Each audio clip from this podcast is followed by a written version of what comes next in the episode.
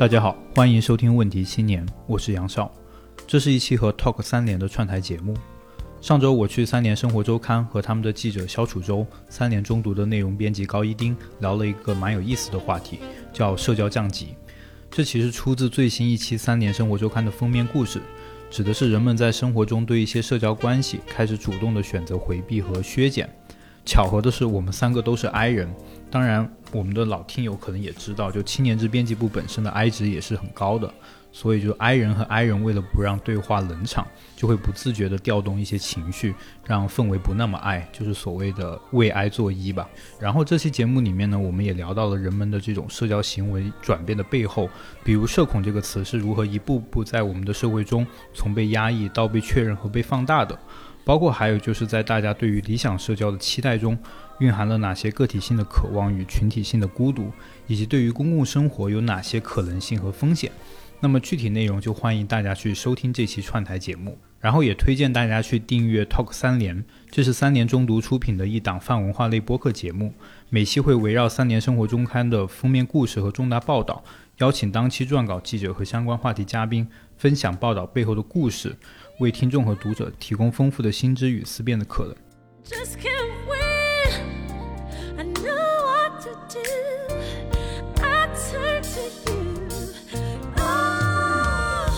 大家好，欢迎来到本期的 Talk 三联，我是三联中读的内容编辑高一丁。那这期呢是我们整个串台系列的第一期，然后我们今天想聊的话题是跟社交相关的，请到了两位嘉宾。大家好，我是三联生活周刊的记者小楚洲。大家好，我是问题青年主播青年志的编辑杨胜。哎，我们先说一下这期的杂志的封面嘛，因为这期杂志的封面就是叫理想社交，但是。这个副标题还有两个小字儿，叫“有吗？”感觉 就是好像我们也在怀疑这个事情。那其实这个副标题还有几个小的词条，像“社恐”“社牛”“社杂”“社懒”啊，这有一些可能大家也都听着云里雾里的。具体可以去看看杂志里面写的内容。其实主要想聊的就是说，最近或者整个这段时间以来，大家都在讨论像刚才提到的这些词，包括还有像 “I 人 ”“E 人”这样，感觉上已经是变成一种符号，被大家拿来去。讨论和使用的东西，但实际上也就在说，好像我们现在觉得社交这个东西变成一个挺困难的，或者是需要讨论一下，怎么才能让这个事儿变得自然一点的话题吧。所以这期呢，一个是借着封面，再一个像问题青年一直在关注跟青年人有关的话题，所以我们也挺想听听杨尚给我们带来一些他们视角上的分享。那。我们不如就先借着这个标签来聊，就把它当成，因为我们仨其实也是今年第一次见，见了多点，跟杨少也头一回见，拿它当一个破冰的东西吧。就按照这些标签，不管是 MBTI 还是社牛社恐，你们俩各自是属于一个什么样的人？我首先是我肯定把自己定义为一个社恐，然后社恐这个词条也是我写的。就从小我就是个特内向的人，这种呃家长会说内向的小孩就是小时候说你乖，大了就说你不会来事儿，对吧？所以内向的人或者社恐的人，应该是过去是很受煎熬的，就好像你总是因为你的性格受到一个普遍的比较负面的评价。那我觉得呃现在可以说是社恐的春天了，因为你觉得身边出现了好多好多。的社恐，所有人都很乐于说自己是社恐，所以我也很肯定的告诉大家，我是个社恐。嗯，我其实我觉得我从小的话还是一个相对比较偏外向的人，但肯定达不到社牛这个，因为社牛其实是一个还蛮极端的词，对，没有症状。那么，但如果说现在。用很流行的 MBTI 这个十六型人格测试来说话，比较有意思的点就是我每次测我的 I 值跟 E 值都是不一样的，但是后三项就是 STJ 都非常的稳固，但我的 I 值跟 E 值始终在流动。我就在想，为什么会造成这种原因？很有可能它一部分是跟你的这个职业需求相关，因为在所谓媒体这一行的话，就是它会要求你社交是你必备的一环。那么我不确定是不是因为在这个过程当中，我本来相对比较外向的这个特质会得以发挥，但同时。是因为你的工作又带来了过量的消耗，以至于这个时候你会觉得这种独处也好，不与人交际的这个空间会变得更加宝贵。你可能更想要保留这一部分的特质。对，这是我的一个猜测。嗯，其实如果按照 MBTI 的话，我也是 I 人，这个是特别稳定，而且我后面都没有什么变化。我十年前测这东西跟现在都一样。嗯啊，我觉得我其实确实属于。肯定算是比较内向，绝对不是一个外向的人。但是我会分场合，就有的时候，比如大家都不说话，或者是跟别人聊天的时候吧，我是怕冷场的那种。嗯就这话题我也是停在那儿了，嗯我觉得就总想说找点什么话把它再稍微调起来一点。但如果大家都已经聊得很好了，嗯我我肯定是溜边儿的那个，嗯就是站在边上看大家聊，就属于这种，其实是有点纠结，就你感觉嗯不是说那么的纯粹吧。而且刚才我觉得也很有意思的是，两位其实都算是媒体人，嗯大家对于媒体人，包括尤其像楚州，就很明显是记者，嗯大家总会觉得记者是不是应该特别会跟人打交道？然后你说不上社牛，但是应该是很会社交，甚至说可能会比较享受去社交的人。但实际上是吗？包括我们的同事实际上这个很不一样。就是我觉得会社交和想社交是两回事儿。对嗯，就是你为了工作，你必须去社交，就像伊丁也会，或者杨少其实也会，那你就会表现出一个能跟人交往的样子。但其实这个是非常非常消耗能量的。就比方说，我可能每次我如果出去做一个比较长时间的采访，做个一两个小时的专访，我回去以后，我肯定倒头先睡两个小时，我才能干别的事情。嗯，所以这个是很明显的一个 I 人的定义，就是社交跟人交往是消耗我的能量的。那我们的同事里面其实也可能跟大家想的很不一样，就是我们在办公室提出这个题目的时候，现场统计了一下谁是 I 人，谁是 E 人，最后发现所有人都是 I 人，我们唯一公认的那个 E 人那天没有到场，他好像在外边有 social 的什么局吧。关关于这位伊人的这个文章，大家可以去看这期杂志里面，就一下就能看出来哪篇是他写的。对，嗯，所所以说，很多时候很有意思，就是大家声称的、自称的那个标签，其实可能跟别人印象里你的样子是不一样的。嗯，对，我也可以分享。其实像青年志编辑部也基本都是 I 人，对。嗯然后其实大家很多时候对于工作上的这种社交还是会多少有些为难，但你出于职业要求嘛，你必须要去嗯做这件事情。然后刚刚楚州老师讲到的这个还蛮有意思一点，就是说，其实我之前也在判断我到底是 E 还是 I，因为你不知道，因为嗯我觉得我好像对于社交也没有那么抗拒，但是确实我会发现真正的 E 人他是能够从社交当中获得能量的，真的确实是他是非常乐于就是不断的在各个的那个场合就是嗯摇摆啊，然后对游穿梭花对对对，是 的，是的，会有这样他，而嗯并且这东西不会对他造成，甚至他在特别累的时候，他需要这样的场合去记。但你像我特别累的时候，我根本不想卷入到一个人太多的状态里面，我就宁愿自己待着。对，需要有这么一个恢复的状态。嗯，对，所以我觉得这点也还蛮有意思。包括就是到后面慢慢在做这份工作做久了后，我也会很怀疑，就是说是不是只有一起来的媒体人才是好的媒体，或者说是一个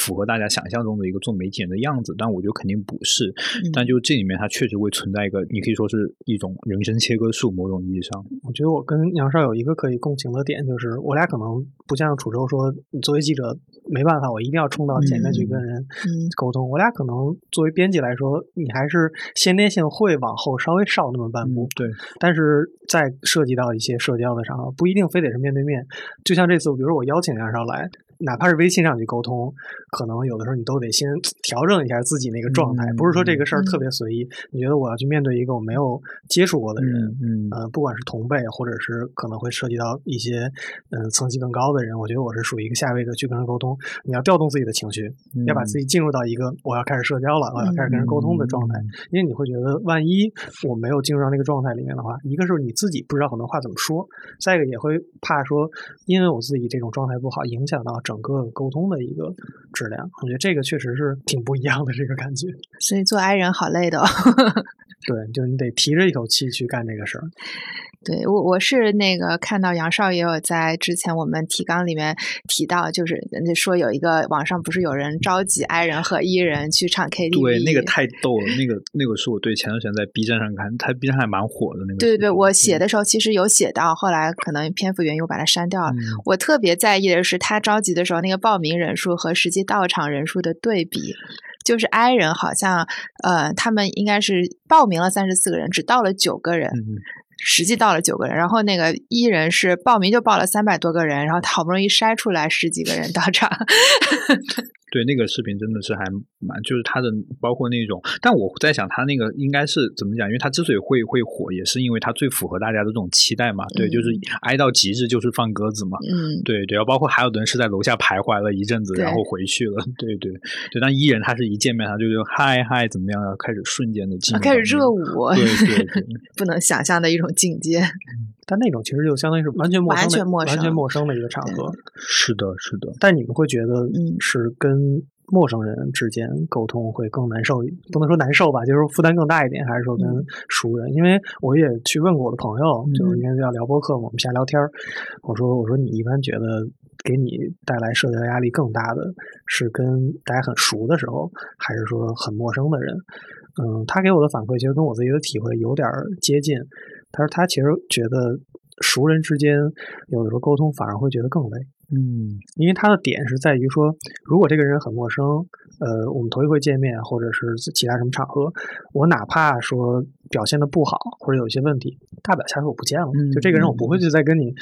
有有更多的交往了。那我丢脸啊，或者什么的，好像也没什么太大的负担。但如果是熟人，比如说我今天要去跟朋友出去玩，呃。他有的时候他就会在意说，我自己的状态如果不好，是不会让人觉得说，哎，那咱们都是好朋友，为什么你出来玩感觉还有点不情不愿的？就他怕会影响到这种友谊，包括跟家里人也是一样。他觉得反正这个是一个嗯有点反直觉的点，就他很享受跟更关系近的人在一起，但是反而会带来一些压力。但是如果陌生的人，嗯，有点抵触，但也觉得哎呀无所谓，就这样。你俩会有这种感受吗？嗯，这我就想到一句话，就是你更享受，就是说跟一个人做。不同的事情，还是跟不同的人做同一件事情，对对，因为其实跟陌生人来讲，他确实，如果你具备一个比较基本的一个社交技巧之后，其实你可以去不断的去重复这个 pattern，对吧？嗯，一直下去。但是可能对于特别是相对熟人，特别是涉及到亲戚这种，所以现在讲所谓豆瓣上对断亲的这个就是这样，它会体现出反而它会对他的更大的社交压力，包括里面涉及到，比如说你跟长辈之间，你的这种，比如过年问你要不要催婚呐，等等，问你收入啊，等，它里面。的这个社交其实就不仅仅是社交本身了，它里面涉及到对这种代际之间的这种 gap 等等，对，所以我觉得他可能在那个状态下，他处理更多的事情。但是面对陌生人来说的话，他的整个的节奏是相对单一的，对，其实相对是比较容易 handle 的一个状态。嗯。我觉得这个跟不确定性还是有关系，就是呃，我们在意的是一种会带来不好后果的不确定性。嗯，就是不管你是跟熟人还是跟陌生人，呃，如果说你觉得你跟他的交往是有后果的，然后你无法把控这种后果走 事情的走向的话，你就会很有负担、很紧张。我当时在网上在豆瓣小组里边找了五个说自己是社恐的采访对象，基本上他们跟我沟通的时候都表现的很。自然，嗯，然后我说你这听起来也不像是社恐啊，而且他们都是比较程度比较深的那种社恐。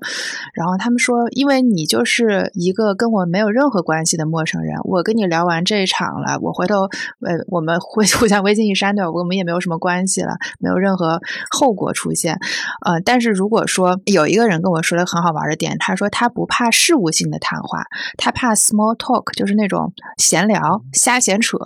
就是没有目。目的性的，你完全不知道这个对话会走到什么地方，他就会全程非常的紧张，非常的累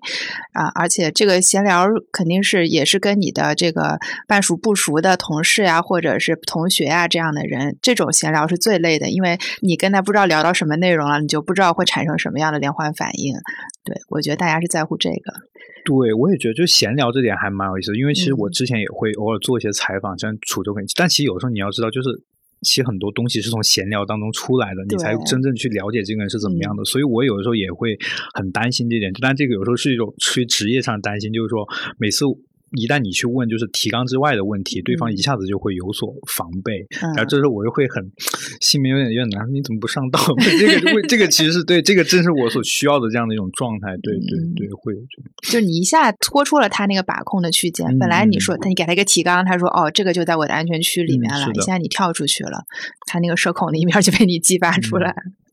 其实还是大家对于边界感的一个感知会变得更强了啊！原来大家不会在意说我自己的边界感或者别人的边界感，现在好像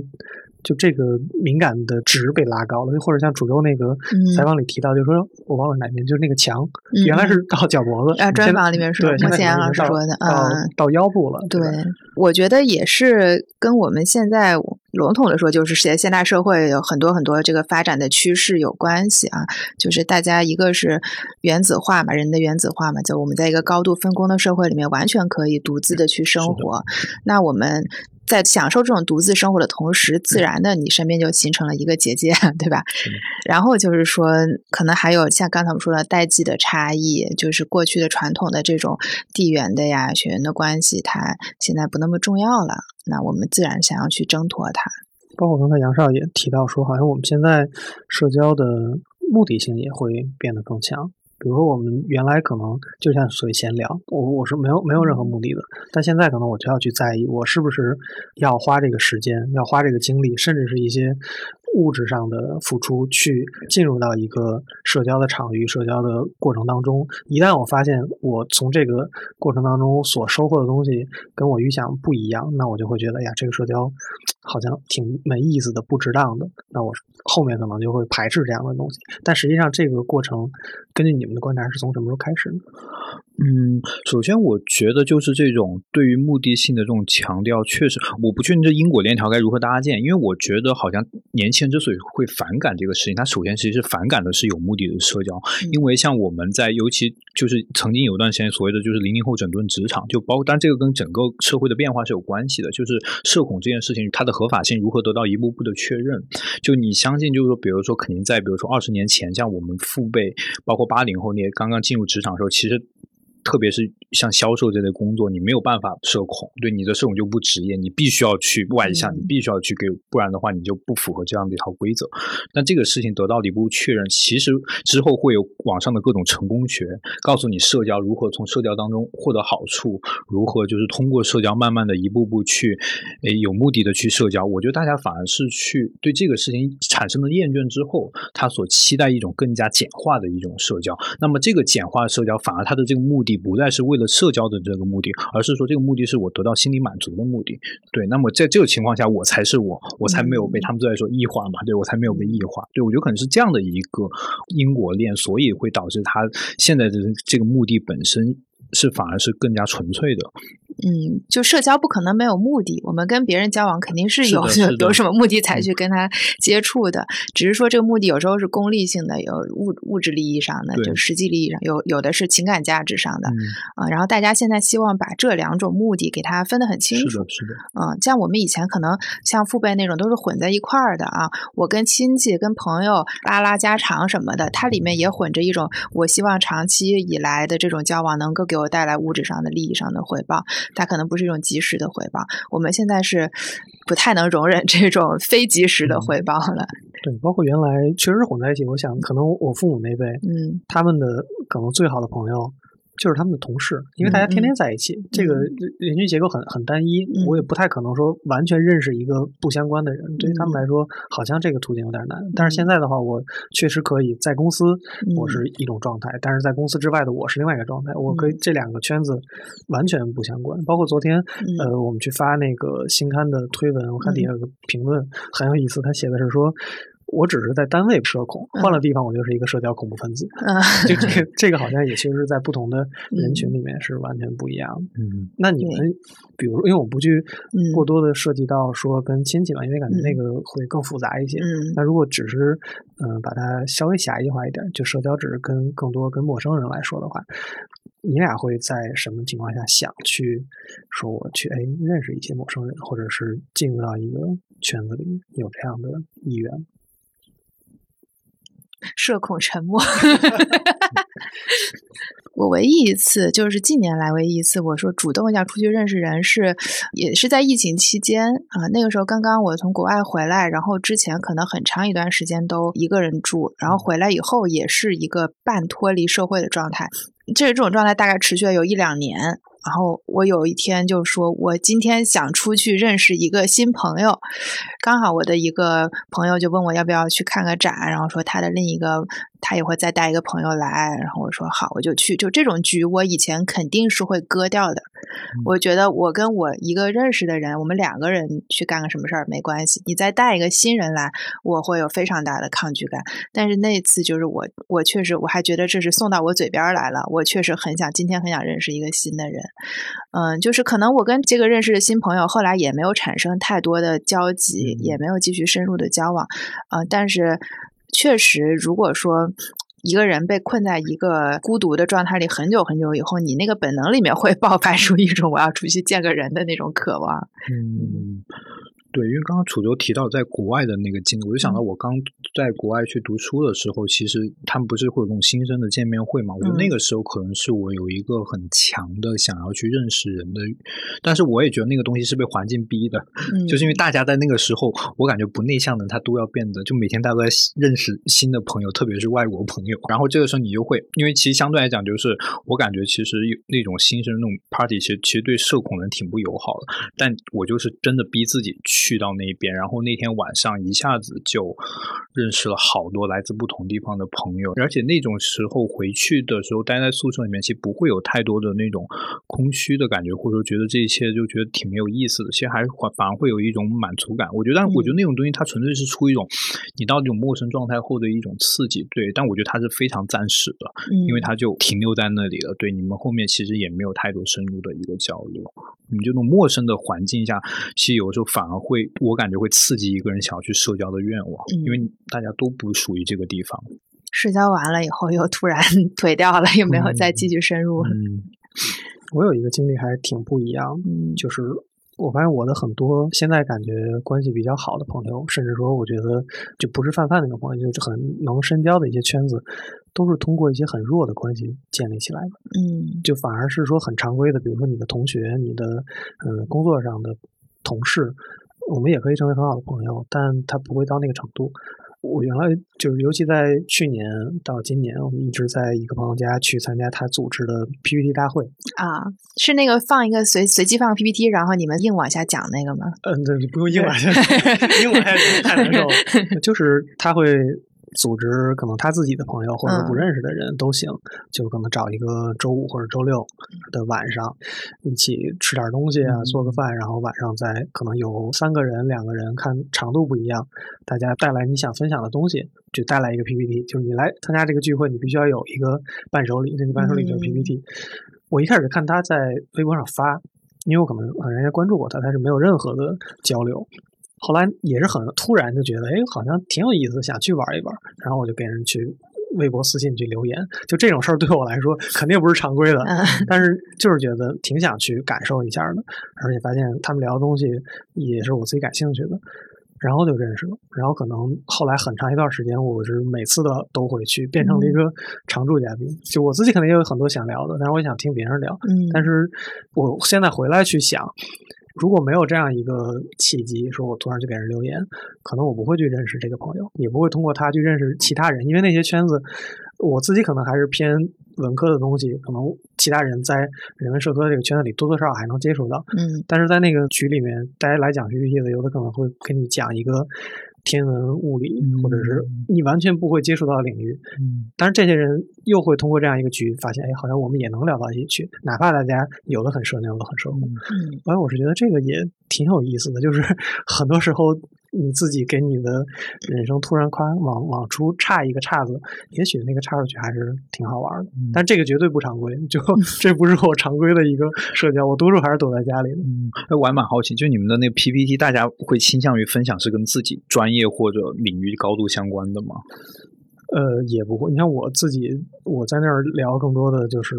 完全是自己业余爱好的东西，比如说老照片，或者是你在北京爬楼拍照的一些东西。但是也有很多。就我们需要他讲他专业的，比如说研究天体物理的朋友，就是聊五分钟之后，我们就已经不知道他在说啥了。剩下的一个半小时就他自己说，那你也会觉得，你可能花两个小时的时间听一个人跟你讲天体物理，也是一个挺有意思的事情。哪怕你学不到什么，我就还是想回到刚才说社交的目的，就这个东西，我肯定没有那么强的目的性，说我指望他教会我。嗯啊，我们当时还有一朋友，他是。清华秋院的老师，嗯他研究那个东西，他跟我说，全中国可能也就五个人，我们能互相交流，其他人都听不懂。啊我们绝对不指望他能教会我们什么，但你会觉得那个过程很很有意思，就是我们在试图去跟他沟通，哪怕跟他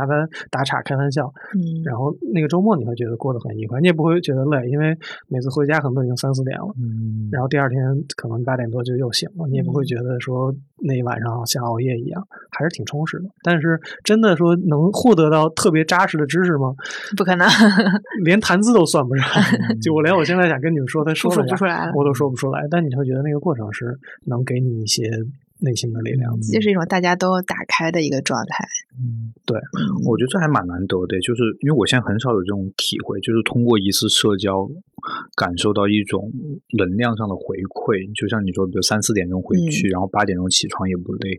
我觉得。真的好陌生，对于我来讲，我觉得现在好像反而是我跟一些比较要好的一些朋友，就是呃一些可能初中、高中同学回回去的时候，可能会有这样的一些，但也很少。就我会自有我自己的一个很真实的感触，是我发现我来到北京做媒体之后，其实我认识的人越来越多，但其朋友是在越来越少的。这个东西我其实不知道它为什么会这样，但这其实是我的一个感受上的一种变化。对，就是通过。呃，我觉得很大程度是我自己的问题，就是当你你现在只会对特定人感兴趣，然后其实你你你以为你自己在打开，在跟别人交流，其实你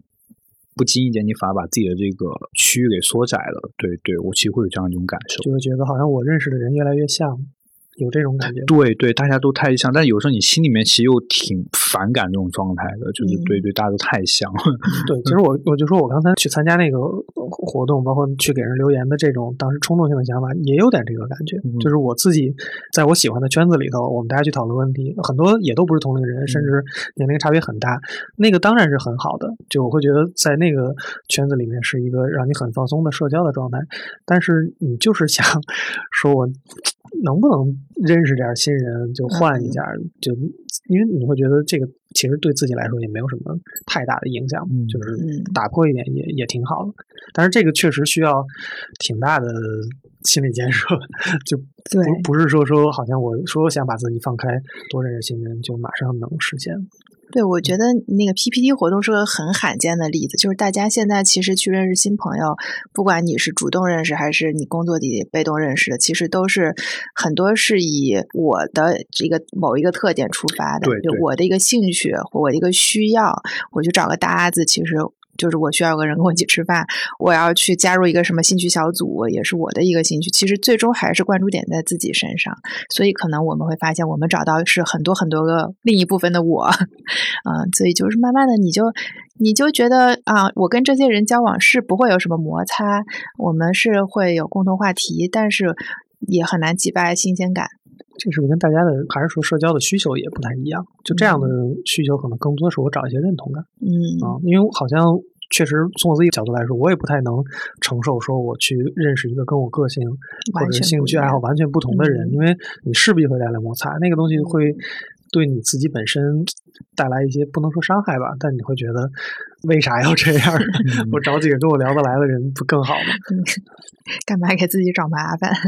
对，所以我看那个嗯呃，之前聊的时候，杨少也跟我们提到说，当时你们青年志也会去做一些趋势性的分析，但是也提到一个叫极简社交的这种趋势了。对，但是我的这个理解可能不一定对啊，因为这个是嗯业务的那些同事提出来，就是纯粹是我的一个理解。就他的极简社交提出的背景，其实说当时整个大概是二零二零年，就大概二零一九年的时候，整个社交舆论的这种撕裂已经非常的严重，然后包括大家其实都会觉得信息过载，嗯然后就这个时候，他其实会希望，首先他希望重返线下，其次他希望一些更加具有深度的交流，就是他的这个极简其实。并不简单，它只是说能够就是能够更聚焦、更集中，然后更有穿透性，大概是这样的一种社交方式。对，所以我可以举个例子，就是呃，其实我知道这三年最近也在成都办活动嘛，过去几年都在，就成都现在公共生活可以说非常的繁荣，对某种程度上。然后我去年其实也在那边做过一篇报道，也是关于成都公共生活。其实它里面确实就是大家是在那样的一种状态下面，想要去寻找认同感，然后大家的交往是非常深的。这种深你可以说是一种，因为他经常大家聊的话题也是一些可能偏哲学呀、啊、政治啊等等这样的一些历史啊这些话题，那么他其实会在思想上面达到一个比较深的一种共鸣，而大家肯定是有极强的认同感的，这个是一点。但是与此同时，你会发现这样的社交其实是有很强的门槛的，嗯，就是说包括你的这种认同性。的这个，你该所谓同温层嘛？就同温层，你会发现就，就人就是这样子。当大家以为我们在一个同温层之后，又有更细分的议题，会让我们导致我们可能并不在一个同温层。因为就特别是大家对议题这种比较关注，那以最后其实你会发现，这个认同跟认同之间，它会越缩越小，时间久了以后也会有摩擦。所以我其实就让我想到了前两天我又看到一篇论文，他提到的一个点叫做就聚而不群。嗯他说现在的这样的一种年轻，其实它本质还是一种孤独社交，但大家现在之所以会凑在一起，他就没有这么多的，就是我要去跟你建立多么心灵上的共鸣啊，我们是一种认同，我们的某种对某个议题或者有种身份认同都没有，它其实就是一种依赖于事件的聚集，嗯。比如类似于像什么淄博烧烤，包括最近所谓的这个呃上海的万圣节。当然，上海万圣节这个因为各种媒体的解读，它会有各种层次的解读，但是我们也出了一篇关于就是那些 coser 他们自己的话，其实你会发现，其实它就是一种很身体性的感受，嗯。就是此时此刻我不跟你建立非常密切的联系，但是我们此刻我们在这样的一种。氛围里面，我们感到我们在做同一件事情就够了。对我觉得这可能是一种，我觉得聚而不群这个说法还蛮有解释力的，甚至你也可以说，包括前段时间的，就去年的所谓的这种大学生的这种所谓发疯文学啊，包括这种原像行为艺术，什么阴暗的爬行啊等等，嗯它其实都有这样的一种特点，就我们处在一种情绪当中，我们想要发泄，那么我们就一起去做这件事情。嗯但是你说这些人他们之后会不会因此建立多么深度的联系？可能并没有。对，其实建立深度联系是一件大家现在会觉得是件挺危险的事情。嗯嗯你稍微往深层探一下，那个人和人之间的不一样就出来了。嗯其实我们现在在社交里是很害怕这种不一样的。嗯刚才杨少描述那个场景，我觉得我突然有一个画面就特别具象，就是呃我不知道那个是哪个 A P P 里嗯做出来的，就是动态模糊的一个滤镜。嗯就大家去拍，尤其很多那种网红拍照的时候，就是他自己肯定是拍的很嗯很清晰嘛，后面一定要有人群，但是他要把那个人群虚化模糊掉、嗯虚化 掉。嗯我觉得跟你刚才说那个场景很像，就是我们需要大家聚在一起，我需需要人群，需要想，但我又不想说，就不是所有的人都那么清晰，就我处在人群当中就可以了，但我又不想跟后面所有的这些人发生联系。我不是要拍一个跟大家聚在一起的大合影，而是告诉你我在这个事儿里面，但核心还是我，我在这个事件当中，而不是说我跟他们一起去完成了一个什么事儿，那个不重要。那杨少觉得这个聚而不群跟像那个雪莉特克尔提的这个群体性孤独，它是一一个意思吗？就是特克尔不是也意思就是说，大家好像互联网时代哇那么热闹，对吧？每个人都可以有那么多的联系，但是每个人都觉得很孤独，是这样这两个状态是类似的吗？嗯，我不是很确定，就是因为嗯他提出这个概念其实还蛮早的，对对对对，包括后面对对，包括后面也有人用这个来说，所谓什么狂欢是一群人的孤独，对对，嗯孤独是一个人的狂欢，对，就我我不是很确定它是不是能不能变成是一个意思，但是确实这里面肯定是有些联系的，就是嗯这里面它的，因为我觉得就孤独这个东西，它本身确实它还是更有概括性，就是不管怎么样的，大家怎么样的聚集，大家怎么样的去一起去做一件事情，它的这种孤独性当然是会更强烈的。我觉得这里面还不仅仅是因为社交，而是因为我们现在本身的我们的生活的公共性就被切得非常的碎。嗯一方面是这种平台的东西，前面呢就它那种平台的这种，不管是外卖，包括还是社交等等，它这种社交平台，它会给你私人定制各种东西，给你推送，它其实都是在通过这种技术平滑性，让你感到更加舒适嘛。但与此同时，你自己本身你需要去跟陌生人接触的空间是越来越少的。然后另外一方面是说，你整个你想要获得某种群体认同，我们在某个议题上面得到认同，这个东西这种。表达这种空间，它就是在被不断的切碎，所以我觉得孤独是肯定的，孤独肯定是一个底色。至于在这底色上面发出来的延展，所以这种延展它能够获得多强的解释力，这个我不是很确定。对，其实就是切碎是一个很好玩的表达，因为，嗯，我是应该是采那个郑丹丹教授的时候，他给我提到一个，他理解，他觉得搭子可能就是一种人的元素化，就是我们已经很少以全人的状态参与到一个社交事件里面出现在一个人的面前了。我们永远是在，嗯，比方说我们在这个 A P P 上，就是只展示我的这一面，那个 A P P 展示我的另一面，或者我在工作里是一面，我在生活里是一面，我在这个朋友面前是这样，我那个朋友面前是那样。然后我们的每一个需求，呃，可能因为这个商业的需要，他们会拼命的把我们的需求去细化、去分类，满足我们的每一个很细小、很细小的要求。我们也慢慢的把自己的需求给它分类、切分了以后，就是人越来越碎片化了，我们整个人都碎掉了，嗯，就很难去沉浸式的参与到一个关系里面。对，就是你就不是一个完人嘛，就你的工作场域、你的这个消费场域也不要求你是个完人，它会扩大你的这某一方面的属性。其实这个东西，我觉得它还是有一个挺大的一个风险在里面的。对，我想起去年还是前年有一阵儿特别火那个飞盘，嗯，就大家都就觉得这是一个很好的社交的途径。我那时候跟几个朋友，他们带着说你们凑人数来吧玩玩，然后我们也去了。呃，去那儿就发现很好玩。就大家奔那儿去的目的，好多都是说，哎，我认识点新朋友啊，就什么挺好的。但真的到了那个场景当中，大家更多的注意力就还是在运动上。然后你一看，因为他会换队嘛，换下来之后，还是我们几个熟的人在一起，队里那几个队友在那他们在另外一个地方。就你虽然是那个场域，大家是奔着说我想去认识人去的，然后人组织这种东西也在宣传这个，但真的到了那边反而。会就像刚才说，你切割了嘛？你会更更喜欢。就我不想在这个地方暴露我其他的属性，因为他们一开始还会嗯很刻意的去设计一个环节，就大家先嗯破个冰，对，自我介绍一下，就你的我们可以叫你什么，然后你是做什么工作的，然后你发现其实也也没有什么用，没有人会因为你说你是做什么，除非你的工作很特殊，那另说。那基本上也就啊就这样，我们就玩一场，打个球或打个飞盘，然后就散了。基本上还是这种感觉。我就想到，就像最近也比较火的。像这种 City Walk 或者什么的，是不是还有一种原因？是因为我们现在能做的线下的活动，很多时候是被社交媒体也好或者什么也好，给你感觉是约定出来了，就看着很多，但实际上我们能进行的活动变得越来越少了，或者说变得越来越单调了。就是我去进行一个 City Walk，如果我不是按照嗯小红书的那种标准去走，就没有人跟我一起 walk 了。对，好像感觉我好像没做这个事儿。但如果完全按照那个东西做，啊，也就当时觉得啊，好像挺好。但你发到小红书上，发现大家都一样，有这种感觉吗？我我觉得是有的，就是我我不太对这种线上的召集的活动啊，我很少去参与，或很少引起我的兴趣。我就是觉得它并不能给我带来那种真正的啊，我和我能在那认识一个新的群体或者交到新朋友的这种感觉。我会觉得这只是大家的一个跟我在线上社交其实没有太大的区别，只不过你是在线上召集的，我们在线上见面了，但其实它产生的连接并不比我就在线上开个聊天室聊。天来的要多，我觉得可能跟你说的有有有关系，就是说这个事儿归根到底，它还是我们在线上召集起来的，它是一群其实毫无关系的陌生人之间一个非常偶然的、很靠不住的一个浅表的联系，给它传出来的一个事儿。对，我想说，一个是召集，还有一种就是，就好像我们的社交活动现在越来越被限定出来了。就你觉得，如果原来说我就叫几个朋友说咱周末出来待会儿，嗯。这个待会儿干啥都行。对，嗯，当时觉得，但现在好像说你就约几个人出来，说咱待会儿，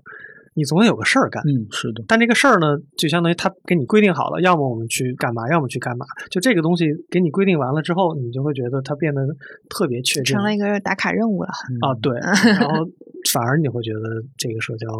嗯，就变得很单调。对，就是必须要做点什么。这个其实我就记得之前跟袁长根老师聊的时候，他讲过，但他讲不是社交，他就讲说，就我们现在如何去面对一个空白的下午。他觉得这是一个问题，就是，嗯，因为就这个空白的下午，不是说就是说我慢下来，然后我就准备好投入到明天的工作当中，而是说我真的能够让这个。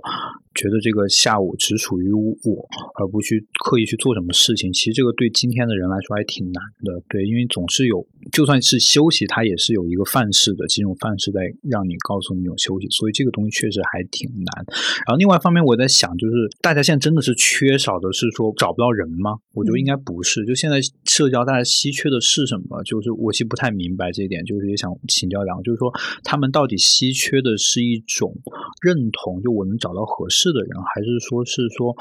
我希我缺少的是一种，就是能够感到我被理解。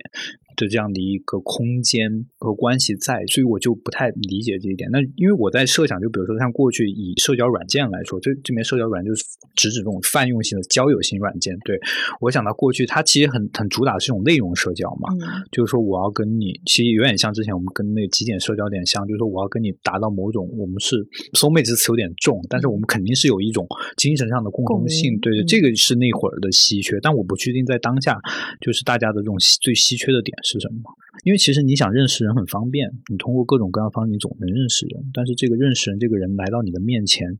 我有一种奇怪的感觉，嗯我觉得大家现在缺强迫性的外力。去逼迫你跟一个人保持长期的比较紧密的社交关系，嗯就是尽管大家都很讨厌这个事儿啊，就是比方说你跟很多人想脱离家庭或者脱离职场上的这种关系，但是也会有这个，因为我是主要在这个豆瓣的社交附件小组里找人，他们会跟我说，他们为什么觉得很多社交关系保持嗯。不叫朋友呢，是因为他没法跟一个人长期的联系、定期的见面，啊、然后一步一步的去加深。那可能我每次见面没有什么具体的目的，没有什么事儿，我也不一定每次都很愉快。但是因为我有一个强迫性的，比方说物理空间，我们俩可能是合租的室友，或者是一个有一个什么血血缘关系把我绑在这儿了，我必须跟你老见面。然后我就慢慢的在这种被迫的磨合中，建立了一种真正的能产生支持力的关系。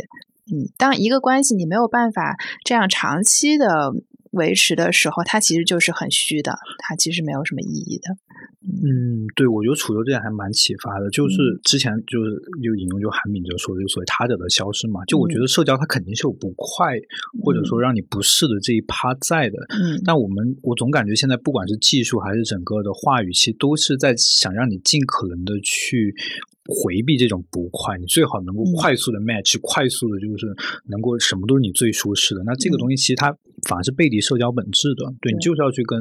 所谓他者或者说跟你不太一样的东西去进行这样的一种磨合。但大家嗯可能确实因为各种各样的原因，这个磨合的可能性是在变低的。嗯就是我们好像不太有那个自信，或者说那个经验去接受在社交中受伤这件事情。嗯，就原来肯定社恐就是怕在社交中 受伤嘛。嗯对，现在是嗯我们连这样的经验都很少。对就是万一比如说我跟一个人谈崩了，嗯一下不知道该怎么办了，啊，说那打一架。对，就是因为他他肯定有的时候你不至于说一个事儿这俩人就闹掰了，嗯但是该怎么把这个事儿圆过去，好像我们的经验越来越少，因为我们每天接触的人都是处在一个舒适的环境，我跟同事可以保持一个礼貌的距离。对，就是大家只要把事儿干好就好了，然后嗯跟家里人或者跟室友，就我都在一个嗯互相有一个缓冲区的状态下去做事情，但嗯一旦说因为什么事情产生冲突了，嗯一下不知道该怎么办了。然后我为了不去处理这个事情，那我就嗯回避吧。我用尽可能的用各种方式不去产生更进一步的接触。但越是没有这样的接触，你就会越觉得好像没有人懂我，嗯，然后我就想要去找一些认同感，就是一个特别拧巴的状态。嗯嗯，对。就是我，我最近又看到有有个新词嘛，叫“敌蜜”，就是好多人说这个闺蜜因为一个什么事儿闹翻了、吵架了，就变成敌蜜了。敌人的敌是吧？对，然后我就说，哎，闺蜜不就是要吵架的吗？哪有说女孩子之间相处呢没有矛盾的呢？就好像大家，呃，现在对自己的这个朋友关系，这个容忍度越来越低了。对，就是这种面对争吵，就是包括因为因为让一个人学会妥协这个事情，现在听起来有点像 PUA，对吧？对就你要 让一步，对，大家现在特别不能接受这个事情，但我觉得可能他不是这样，就包括受伤这个事情，就有的事情他可能未必到受伤的这个程度，他真的就是人跟人社交他必然会出现的一个问题，他有一些误解或然后你再去用一些方式去把它给嗯掰扯过来就行了。对，但现在确实就是大家会为了回避这个事情，干脆让这件事情不要发生。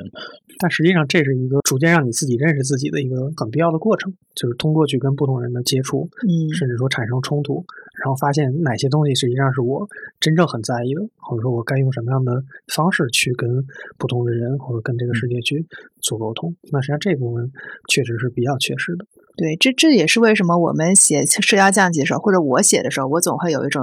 奇怪的感觉，就好像大家现在都追求这个事儿，但这个事儿并不让我们觉得万事大吉，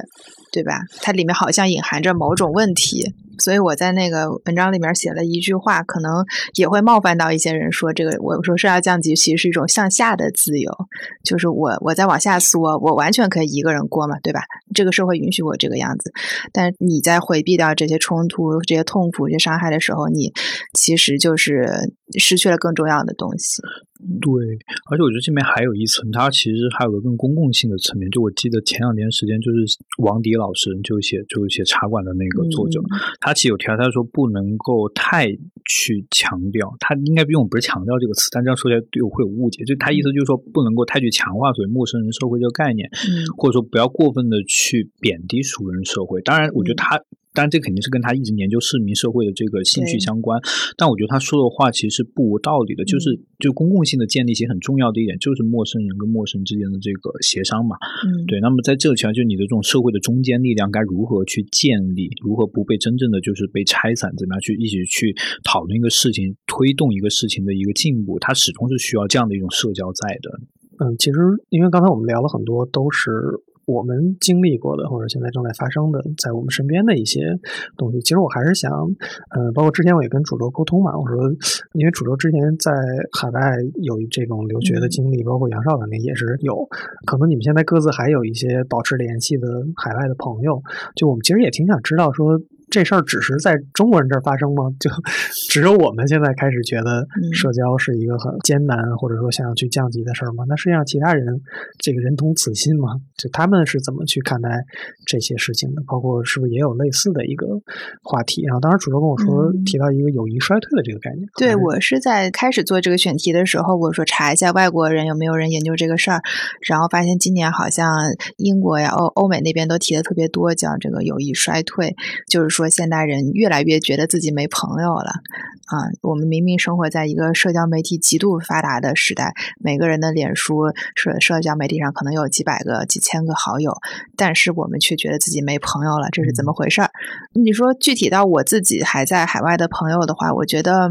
日本人在这个事情上面态度很很奇特，他们应该是比我们更早进入一个完很个体化的一个社会，包括甚至是无缘社会这么一个状态，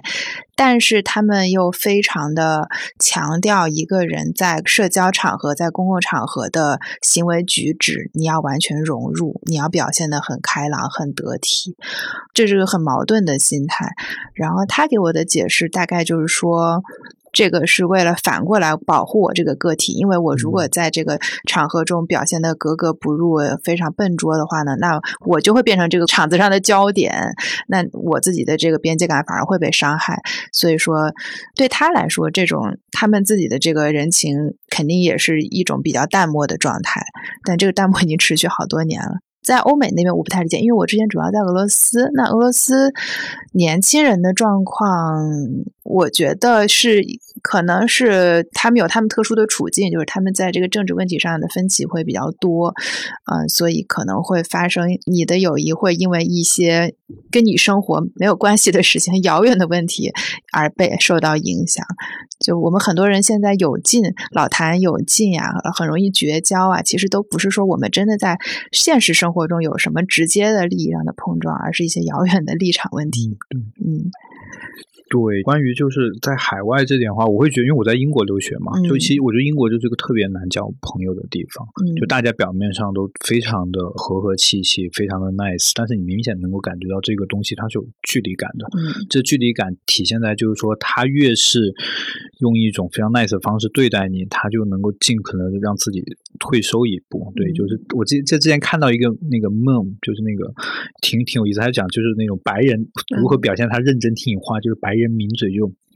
对对对，他对对他就会表现的，就是非常，就是他其实是还挺，就是大家其实能够聊很多东西，然后也能够在此刻保持一种比较好的一种社交的氛围，但是确实是很难交朋友的。我会，但我就不确定这个是不是一种，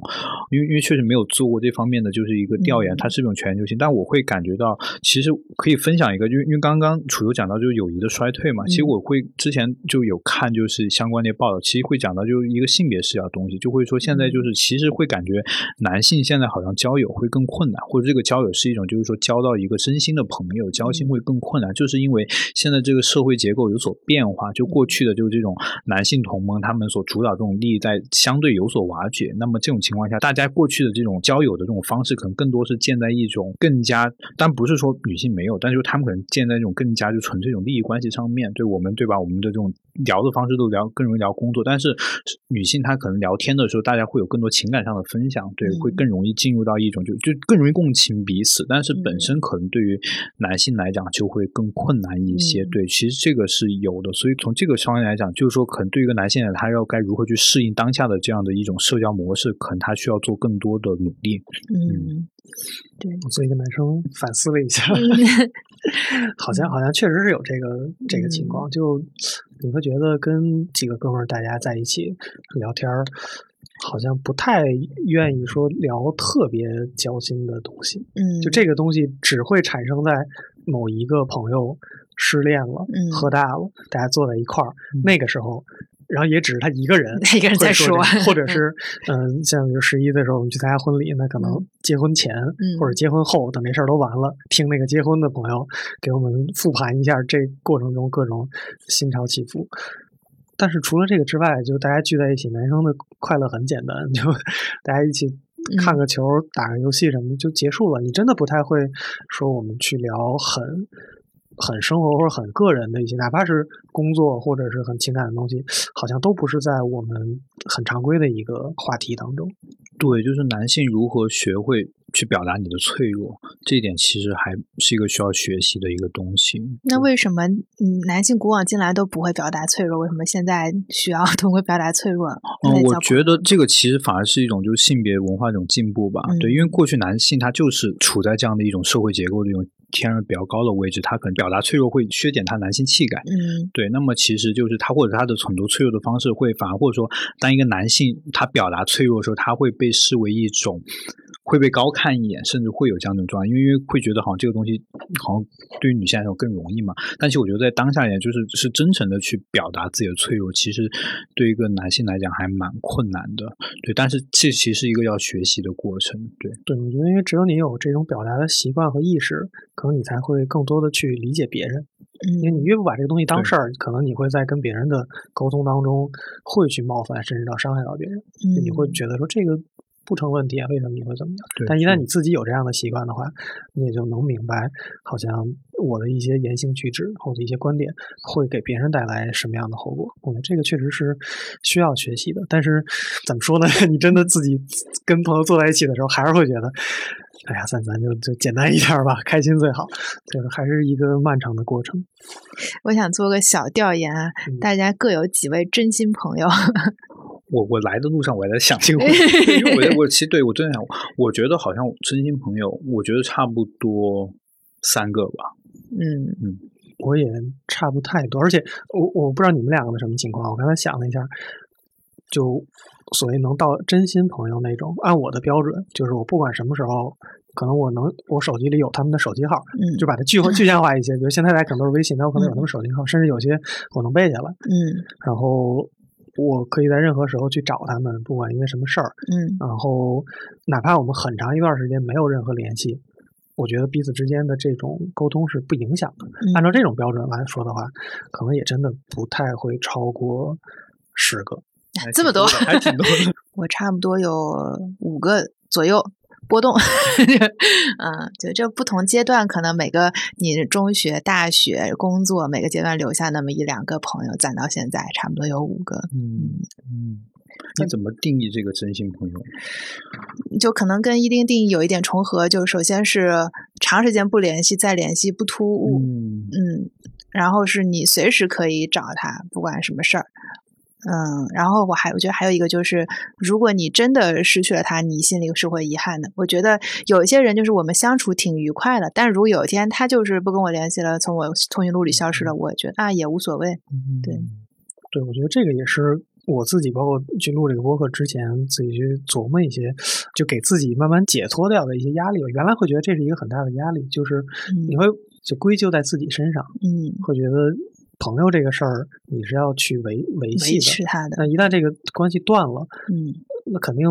除了说，比如说隔得很远，那或者联系方人换手机号了，嗯这种很现实之外，原来就会想说，那是不是我的问题？为啥我没有再去主动去问问人家你是不是换手机了，或者是嗯再去建立这个联系？但后来慢慢跟自己去做一个和解，就是觉得说。可能很多朋友就是你的阶段性的，哪怕你们之前有非常密切的关系，呃，可能是因为一些具体的事情，也可能没有具体的事情，但这个事儿就过去了。但可能没准儿过十年、二十年，什么时候，嗯也许你们又能建立起来这个友谊，但这不是一个说需要给自己很大压力的事情。嗯我觉得，如果抱着这样一个心态的话，可能在你去社交或者去认识一个新的朋友的时候，就会轻松一点也。会轻松一些，就觉得说我好像没必要说一直提着那个状态去跟大家。对，好像我有多了一份责任似的，我要多一个人去照顾。对对对，就是总会觉得，哎呀，这个人如果我之前跟他处的很好，那后面是否我得一直保持这种状态？对好像现在想想也没没有那么大的必要，就是他不会说是 很很大的负担吧。嗯最后我们再去聊一个吧，就可能可以理想化一些，就是你们现在觉得现阶段啊，你俩各自觉得比较理想的社交的状态或者说方式是什么样的？比如说你更喜欢是在什么样的状态下去认识新的人，或者说你其实我更喜欢明目的明确的社交，我觉得这样更轻松。比方说，今天我们来这儿就是录一个播客，我明天去见一个人，我就是去采访他的，就是目的明确。也可能在后天我去，还有就是情感目的的社交也可以是很明确的嘛。啊、我我去见一个朋友，我就是他新他生了小孩了，我去看望他小孩，对吧？或者我就是很久没见他，我想他了。就我希望每一场社交的目的都是很明确、很简单的，嗯，这样的状态就能让我舒服。嗯，我现在可能比较期待的社交是两种，一种是因为一开始说就来北京没朋友，没有没有开玩笑，但就是其实还是希望有一个就是比较深度的交流，但是是、但这不不需要太多，可能一到两个就好。但这个其实挺需要缘分的，我觉得，然后也需要你自己去。做更多的努力，我觉得，但努力这词好像显得有点刻意，但我就觉得还是需要有一些契机吧。然后另外一种，其实我现在很期待一种社交是完全陌生的，就是一种，就这种陌生不是陌生人，就是说这个人他跟你就是很不一样，但他前提是会有些地方肯定是跟你有趣的或怎么样，但就这个人真的是跟你很不一样，然后你能够从不一样里面去更清楚看到自己，同时你能够去，呃，也不能说学习，但是能够碰撞出更多的东西，我觉得这个还蛮有意思，就是跟彻底。特别是在职业方向上面，或者说甚至你们对一些公共议题的看法上面都很不一样。我觉得这样去聊天，但前提大家都是可以聊的，就不会因为这种事情发生什么不愉快感反目成对仇对对，我觉得这个是会挺让人觉得是有点嗯刺激和好奇的。你说那个后一种是，就是咱俩的这个电视比较接近的，下次大家去参加 PPT 大会。就感觉曾经有那样一个阶段是能有很多机会认识这样的朋友的，虽然现在少了很多吧，但但还是会抱着这种期待去接触人嘛，毕竟人口基数在这儿，